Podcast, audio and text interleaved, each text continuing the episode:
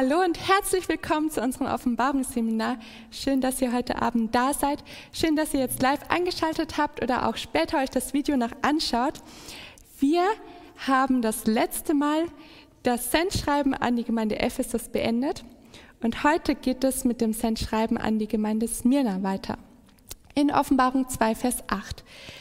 Das ist eine Gemeinde, die, die Gott bestimmt genauso lieb hat wie die Gemeinde Ephesus. Und bevor wir uns das Sendschreiben anschauen, lasst uns gemeinsam noch beten.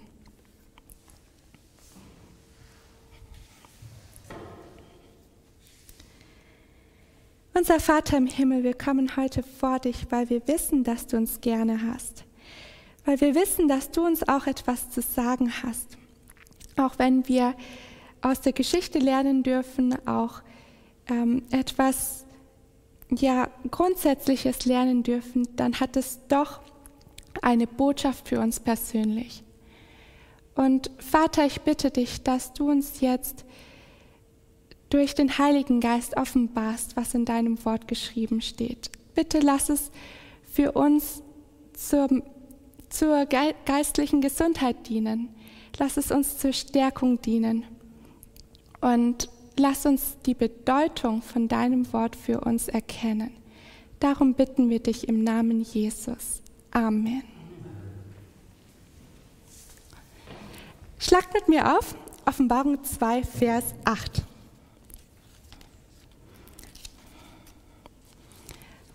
Offenbarung 2, Vers 8 und wer es hat, darf gerne lesen.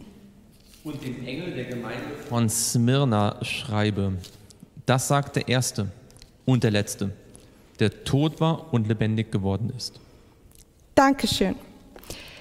Das, da kommen jetzt viele Elemente vor, die uns schon bekannt sind. Und trotzdem lohnt es sich noch einen Blick darauf zu werfen. Hm, warum heißt es hier denn überhaupt und dem Engel der Gemeinde von Smyrna schreibe?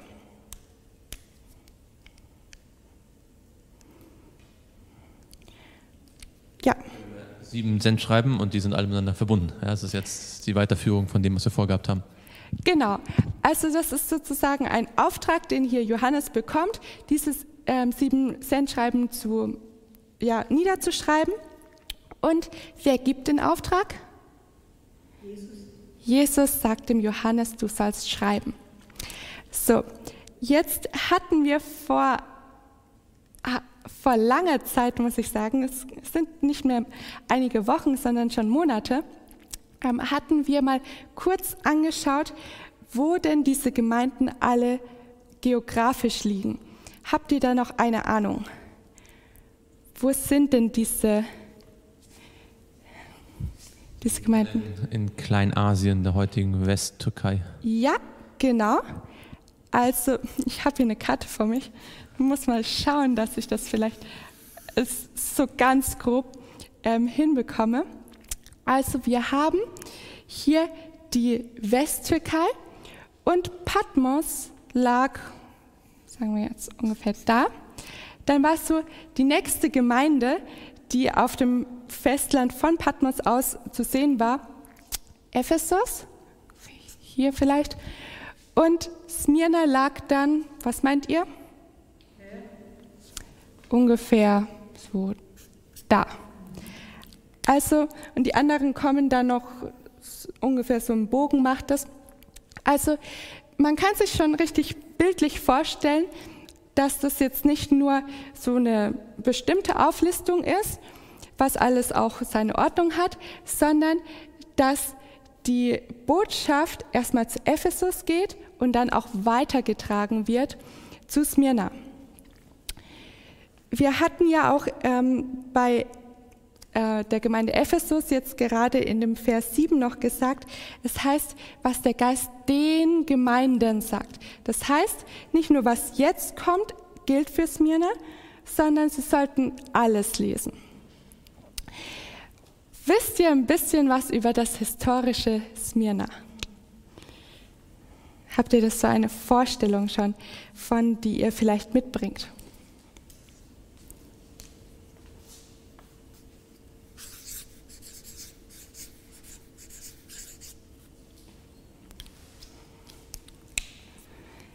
Was, was habt ihr schon mal gehört? Oder welche Assoziationen kommen euch, wenn ihr von Smyrna hört? Wenn da noch nicht so viel da ist, nicht schlimm. Wisst ihr, wo Smyrna noch einmal in der Bibel vorkommt? Da ist. Ja, generell. Da ist jetzt euer Schweigen berechtigt, weil ich kann es euch sagen. Smyrna, also der Name Smyrna kommt nur in der Offenbarung tatsächlich vor. Und auch da nur in, ich hoffe, dass, dass ich nicht falsch gezählt habe, nur in zwei Versen. Also von der Gemeinde an sich erfahren wir nicht sehr viel. Vielleicht erinnert ihr euch, bei Ephesus war das ein bisschen anders. Da haben wir den Epheserbrief. Wir haben in der Apostelgeschichte ganz viel von Ephesus lesen können. Das ist jetzt bei Smyrna leider nicht der Fall. Und deswegen ähm, habe ich ein bisschen ähm, recherchiert, wäre zu viel gesagt. Ich habe mal in den Anmerkungen genannt, es war eine stolze und schöne Stadt in der Provinz Asia, die eng mit Rom verbunden war und dessen Forderungen nach Kaiserkult begierig erfüllte. Dies und eine große und aktiv feindselige jüdische Bevölkerung machten es extrem schwierig, dort als Christ zu leben. Also die Bedingungen für Christen waren dort anscheinend nicht angenehm. Und dann stand da noch, Polycarp, der berühmteste der frühen Märtyrer, war Bischof von Smyrna. Was, inwiefern könnte dieser letzte Satz für uns interessant sein? Ja? ja die Gemeinde Smyrna ist nach, eines ihrer wesentlichen Charakteristika ist, dass es hier viele Märtyrer geben wird. Mhm. Ja, also das ist ein großes Thema in der zweiten Gemeinde. Ja, genau. Und es heißt ja hier erst einmal, und dem Engel der Gemeinde von Smyrna schreibe. Ja, was, was hatten wir schon über den Engel gesagt? Dass es ein Bote ist. Genau. Und was macht dieser Bote? Ja, das sind die, die die Botschaft der Gemeinde weitertragen. Also das sind letztendlich so die Prediger, Evangelisten, die Leute, ähm, die in besonderer Weise Gottes Botschaft äh, hinaustragen als ein Licht in der Welt, das ja die ganze Gemeinde sein soll. Ja, genau. Also möglicherweise war dieser Polycarp dann auch ein Vorbild für andere, die dann später auch ähm, als Märtyrer wohl, sage ich mal, enden mussten. Wenn hier jetzt also steht, das sagt der Erste und der Letzte, der tot war und lebendig geworden ist, dann ist jetzt wieder die Frage, und da seid ihr Experten, wo kam diese Formulierung schon einmal vor? Schaut mal in euren, ihr könnt auch zurückblättern. In welchem Vers kam der erste und der letzte? Das war so eins der ersten Offenbarungsseminare, die ich gemacht habe. Ähm, wo kam das schon einmal vor? Das ist Vers, Offenbarung 1, Vers. Okay, was stand da noch? Lies mal vor. Da stand, äh, und als ich ihn sah, fiel ich zu seinen Füßen nieder wie tot und er legte seine rechte Hand auf mich und sprach zu mir, fürchte dich nicht, ich bin der Erste und der Letzte und der Lebende. Und ich war tot und siehe, ich lebe von Ewigkeit zu Ewigkeit. Amen. Und ich habe die Schlüssel des Totenreiches und des Todes. Okay. Gibt es noch einen Vers, wo auch so etwas Ähnliches gesagt wird?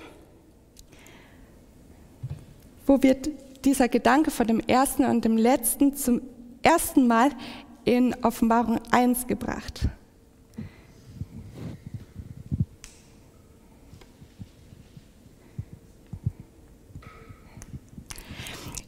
Schaut mal in Vers 8. Da heißt es auch, ich bin das A und das O, der Anfang und das Ende, spricht der Herr, der ist und der war und der kommt, der Allmächtige. Jetzt, worum um wen geht es in Vers 8 und um wen geht es in Vers 17 und 18?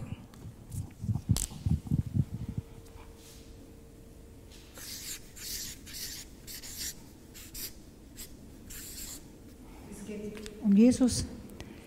Ja. Wo? In welchem von den beiden Versen? Beim 8 und bei 17. Okay. In, ja, Ja, in Vers 17 und 18 geht es definitiv um Jesus. In Vers 8, äh, wenn man dann Vers 4 und 5 dazu nimmt, dann geht es in Vers 8 eigentlich um Gott den Vater. Weil man hat in Vers 4 und 5 hat man Gnade sei mit euch und Friede von dem, der ist und der war und der kommt, von den sieben Geistern, die vor seinem Thron sind und von Jesus Christus. Und deswegen ist Vers 8, ich bin das A und das O, der Anfang und der, das Ende spricht der Herr, der ist und der war und der kommt, der Allmächtige, das ist Gott der Vater. Und diese beiden, in der Kombination zeigt es also, dass Jesus genauso Gott ist wie der Vater. Das ist sozusagen die, die Idee. Ganz genau.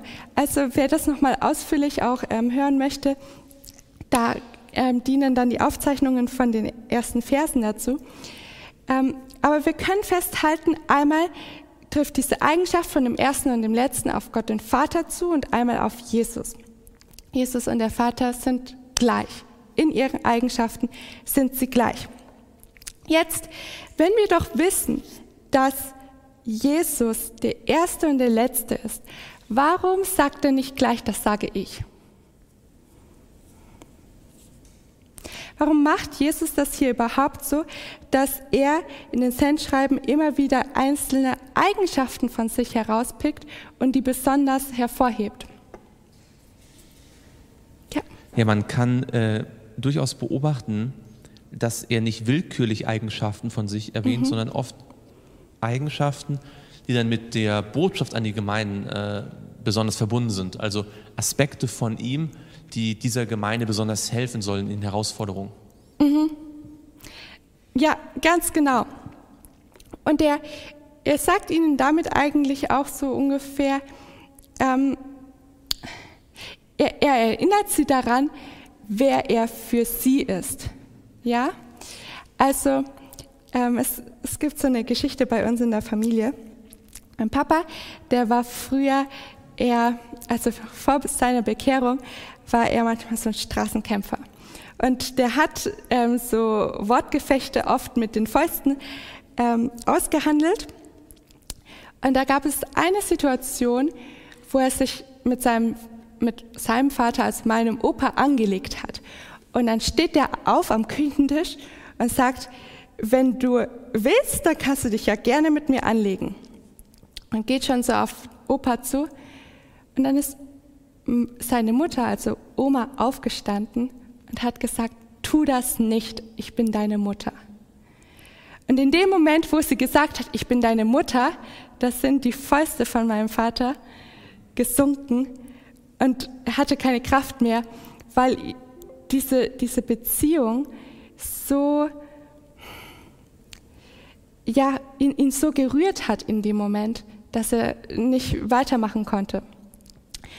Und auch mit Jesus ist das so, wenn er, wenn er hier jetzt zur Gemeinde ähm, Smyrna sagt, ich bin derjenige, der der Erste und der Letzte ist, ich war tot und ich bin aber lebendig, dann soll das eine besondere Bedeutung, wie du schon gesagt hast, für die Gemeinde Smyrna haben. Jetzt wollen wir noch mal ein bisschen zurückgehen. Wir haben schon ausführlich äh, studiert, was der erste und der letzte bedeutet. Aber lasst uns noch einmal Jesaja 41 aufschlagen.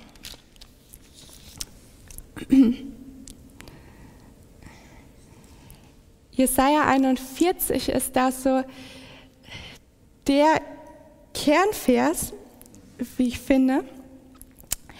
Und es lohnt sich da noch einmal reinzugehen. In Jesaja 41, Vers 4. Wir haben das Gebet und ausgeführt.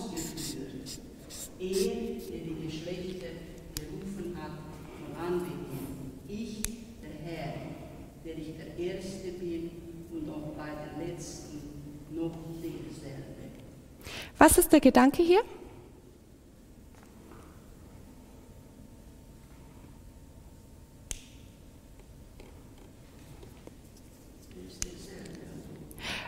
Gott verändert sich nicht, oder? Gott verändert sich nicht. Er ist von Anfang da. Er bleibt die ganze Zeit gleich. Das ist ja dieses, bei den letzten bin ich noch derselbe und der ist am Schluss auch noch da. An wen richtet sich denn hier Jesaja 41, Vers 4?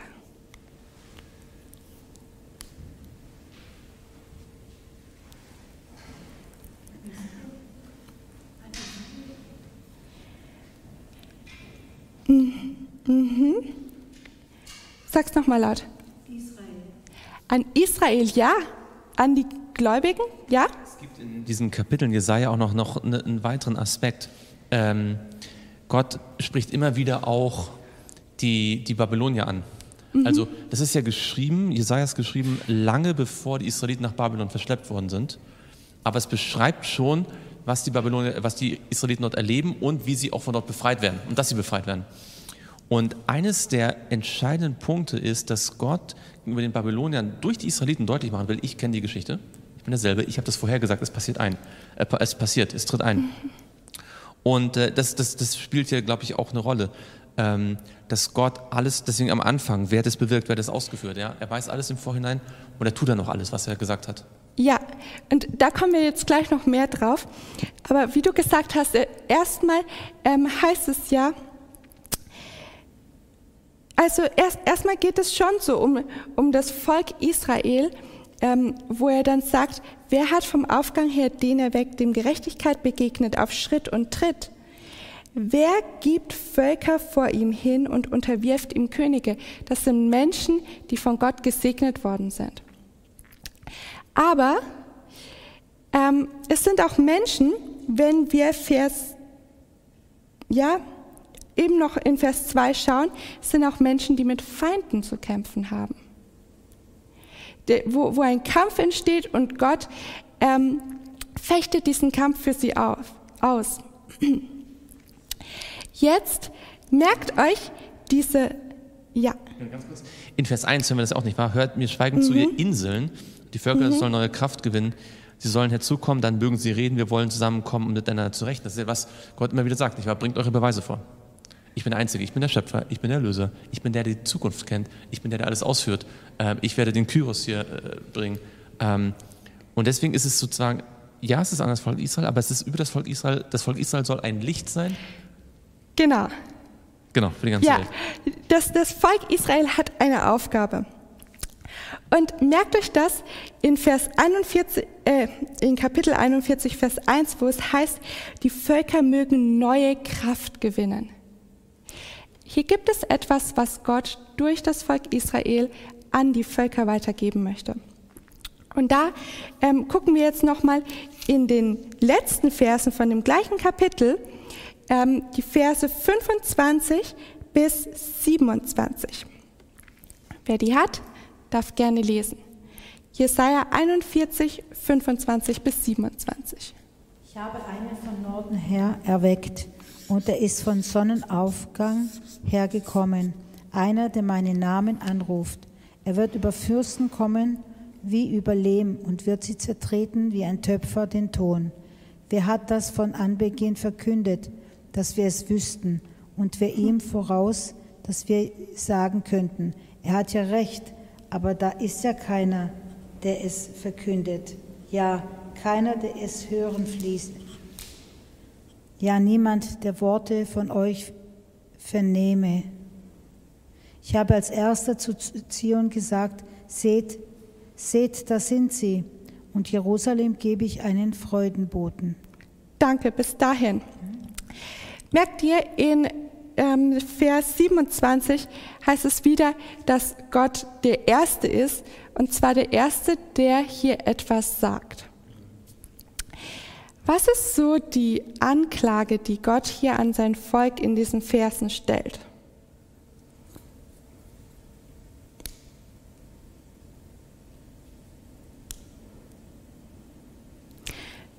Hier gibt es so eine indirekte Anklage.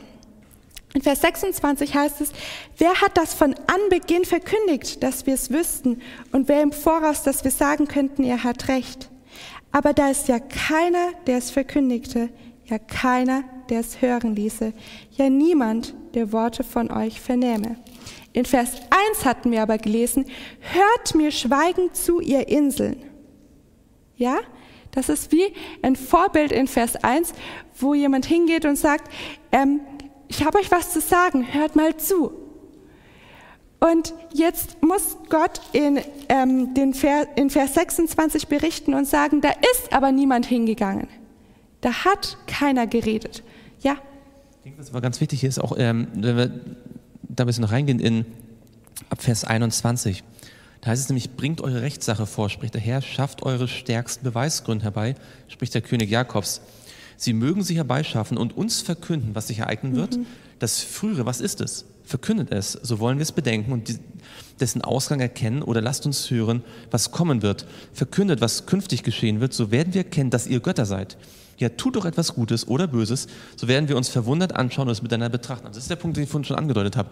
Ähm, Gott fordert die Götter Babylons raus, weil die Israeliten in Babylon sind und sagt, schaut mal, habt ihr jemals etwas vorhergesagt? Bringt mal, zeigt mal eure Tontafeln. Wo steht das, dass ihr gesagt habt, das und das wird passieren? Das ist passiert. Ja?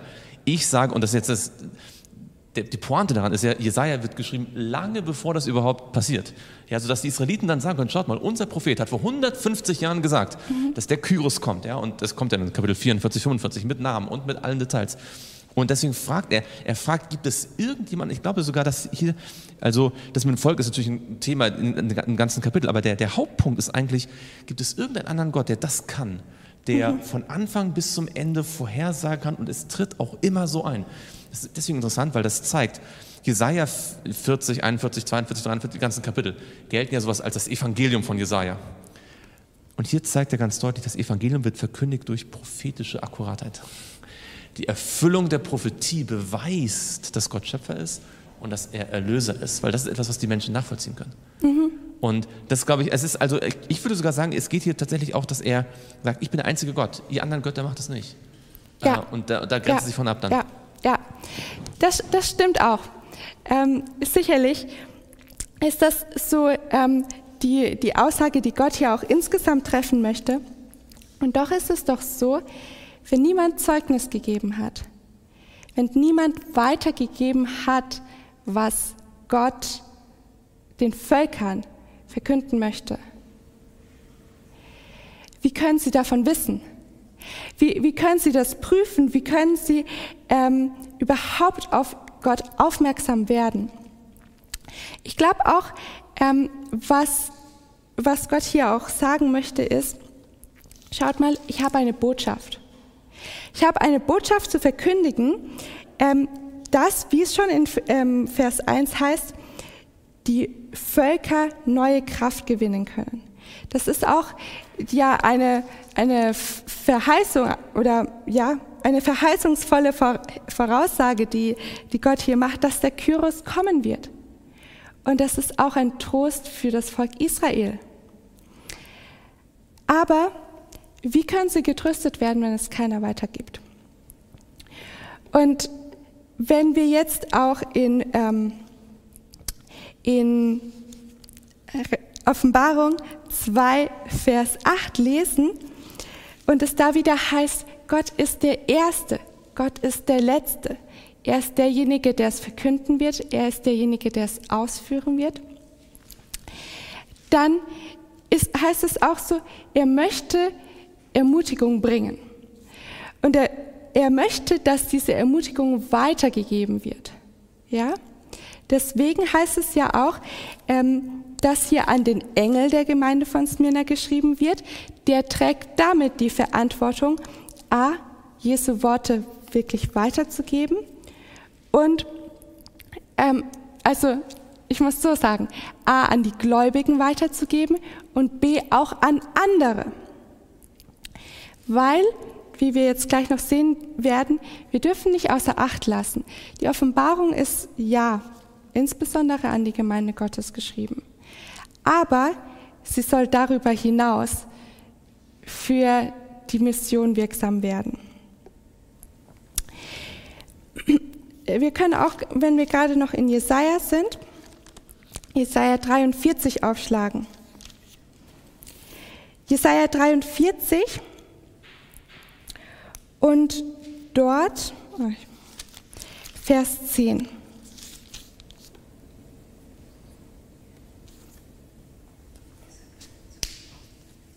Das macht das Ganze noch deutlicher. Zeugen, spricht der Herr, und mein Knecht, den ich erwählt habe, damit ihr erkennet und mir glaubt und einseht, dass ich es bin. Vor mir ist kein Gott gebildet worden und nach mir wird es keinen geben. Da haben wir auch wieder dieses Gott ist der Erste und der Letzte. Aber er sagt in dem Zusammenhang, ihr seid meine Zeugen, dass ich es auch wirklich bin. Und was passiert dann, wenn sie bezeugen, dass Gott der Erste und der Letzte ist? Was passiert mit den Zeugen selbst?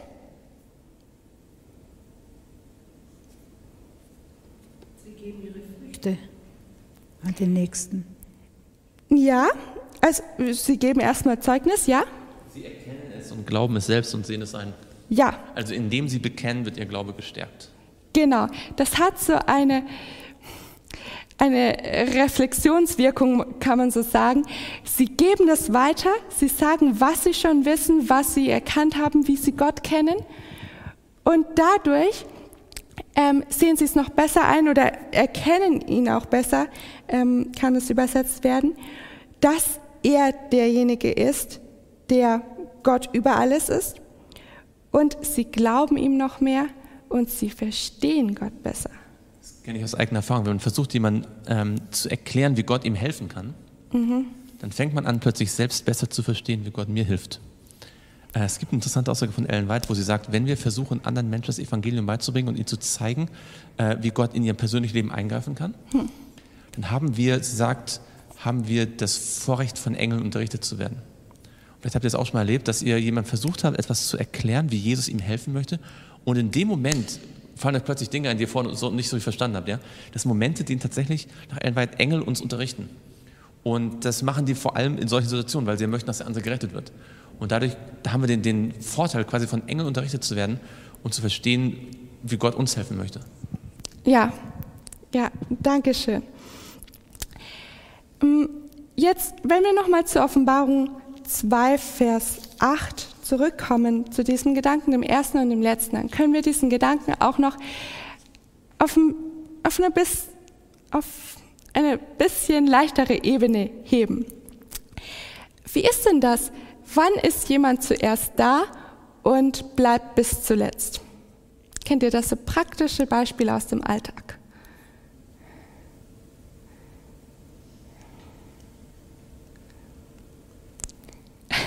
Okay, ich merke schon, wir sind jetzt gerade wieder tiefer reingegangen und es ist schwierig, da rauszukommen. Aber wann, wann gibt es denn so eine Situation, wo jemand zuerst und zuletzt da ist? Ich kann euch ganz beispielhaft sagen aus meinem eigenen Leben. Ähm, ich bin zum Beispiel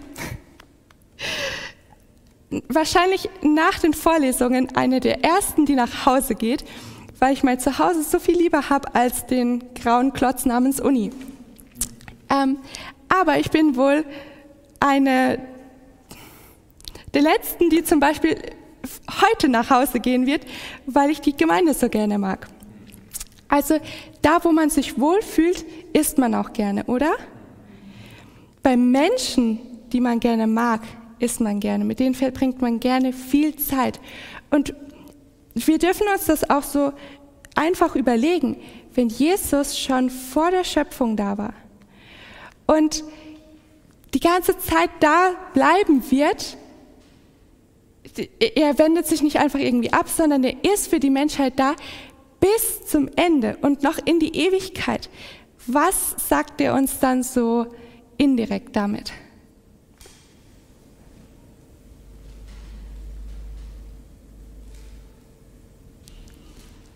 Was sagt das aus, wenn Jesus am Anfang da ist und am Ende da ist? Obwohl das vielleicht nicht unbedingt müsste. Also, Begleiter. Der ewige Begleiter. ja, ja, brech das mal alles noch ein bisschen runter.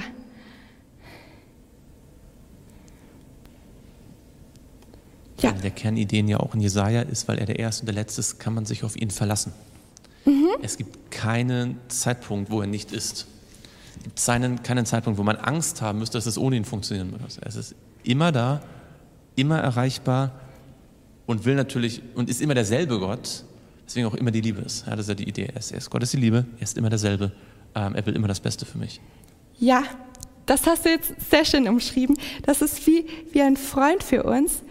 Und doch können wir eigentlich sagen, das heißt doch indirekt, Jesus mag uns. Jesus mag uns. Deswegen war er schon immer für uns da und er wird auch immer für uns da sein. Weil er unser Freund sein möchte, weil er uns mag. Und ich glaube, bei all dem Studium, das wir machen, dürfen wir das nicht vergessen. Auch so Sachen wie dieses, ich kenne deine Werke. Oder wenn er jetzt zu der Gemeinde Smyrna sagt, wo wir gesagt haben, das ist eine Gemeinde, die Märtyrer haben wird die sehr viel durchstehen muss. Und Jesus dann sagt, ich war auch tot und ich bin aber wieder lebendig geworden. Dann ist das, dass er sich in die Menschen hineinfühlt und so eine Anteilnahme hat, weil er uns mag. Und das, das dürfen wir nicht aus den Augen verlieren. Zudem, dass er tot war und lebendig geworden ist. Wo haben wir das schon gesehen?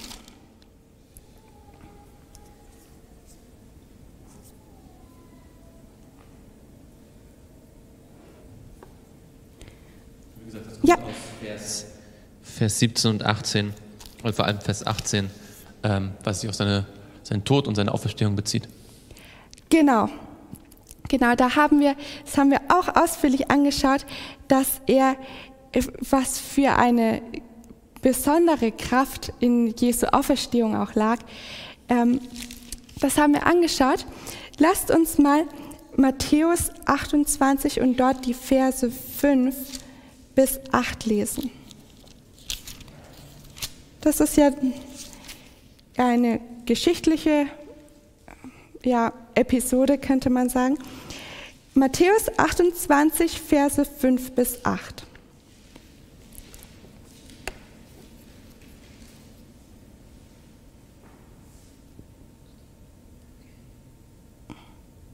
Als nun der Bräutigam auf sich warten ließ, wurden sie alle schläfrig und schliefen ein.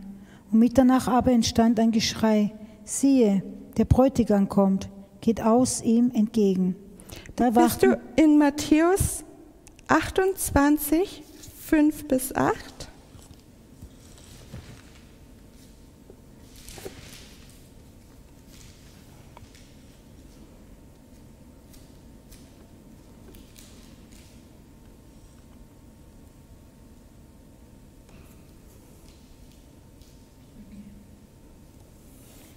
Der Engel aber wandte sich zu den Frauen und sprach, fürchtet ihr euch nicht?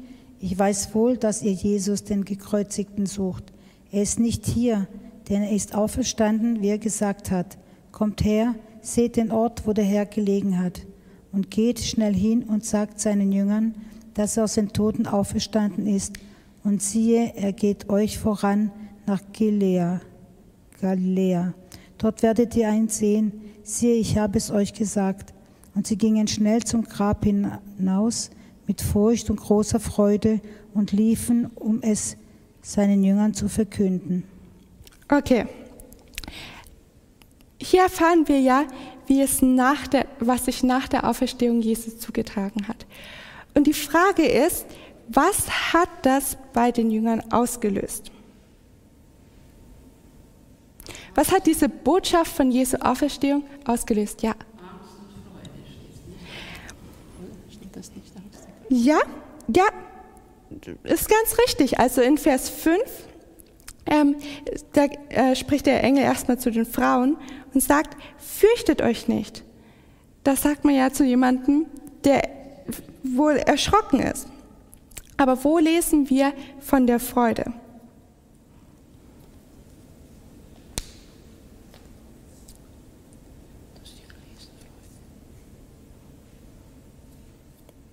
Naja.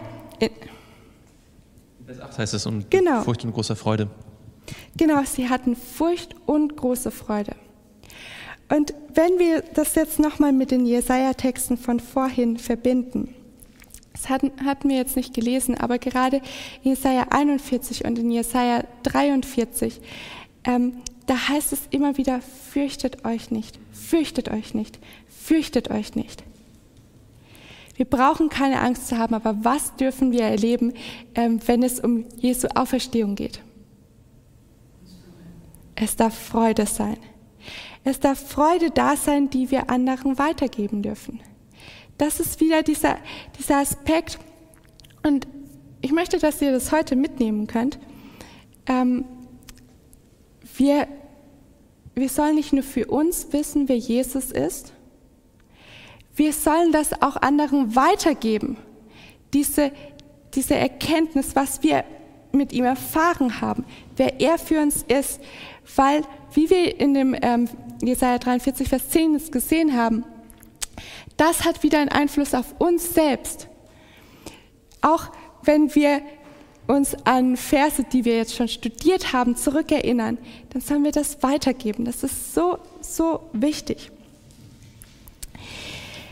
Ähm, Ellen White schreibt in diesem Zusammenhang mit Jesu Auferstehung und auch etwas, ähm, was man dann auf die Gemeinde Smyrna beziehen kann. Brüder und Schwestern, es ist jetzt nicht die Zeit für Trauer oder Verzweiflung, nicht die Zeit zum Zweifel und Unglauben. Christus ist für uns kein Erlöser in Josefs neuem Grab, das mit einem Stein verschlossen und mit dem römischen Siegel versiegelt ist. Wir haben einen auferstandenen Heiland. Er ist der König der Herr der Herrscharen. Er sitzt zwischen den Cherubim und inmitten von Streit und Tumult der Völker beschützt er sein Volk noch immer. Er, der in den Himmel herrscht, ist unser Erlöser. Er misst jede Prüfung. Und wir hatten ja von Smyrna gehört, dass, dass es schwierig war, in Christ zu sein in ähm, der damaligen Zeit. Jesus misst jede Prüfung. Er wacht über das Feuer im Brennofen, das jede Seele prüfen muss. Passt jetzt auch sehr gut zu unserer Sabbatschulektion. Wenn die Festungen der Könige niedergerissen werden, wenn der, die Pfeile des Zorns Gottes die Herzen seiner Feinde durchbohren, hat sein Volk die Gewissheit, dass es in seinen Händen sicher ist. Und dann zitiert sie Lukas 21, Vers 19, in Langmut sollen sie ihre Seelen bewahren. Auch eine Gemeinde Smyrna braucht Ausdauer. So wie wir das von Ephesus gelesen haben, so gibt es viele, sehr viele Details, die auch auf Smyrna zutreffen. Aber diese schauen wir uns nächste Woche an, in, in den nächsten Wochen und dann auch später noch nach der Sommerpause. Bis dahin, lasst uns uns das im Kopf bewahren. Wir sollen weitergeben, was wir von Jesus gelernt haben und wer er für uns ist. Lasst uns gemeinsam beten.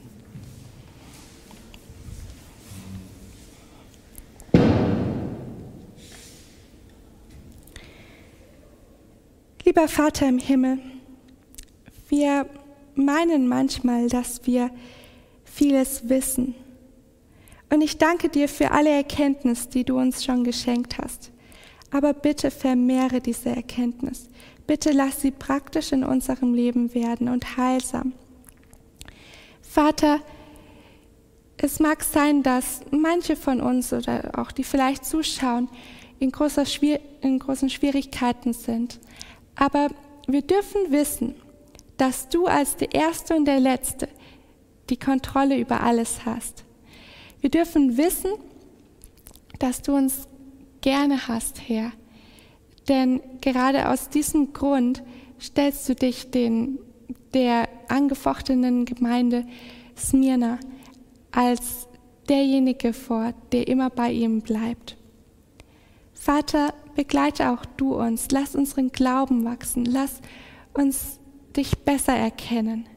Und wir danken dir jetzt schon dafür, dass du das gerne erhörst. Amen.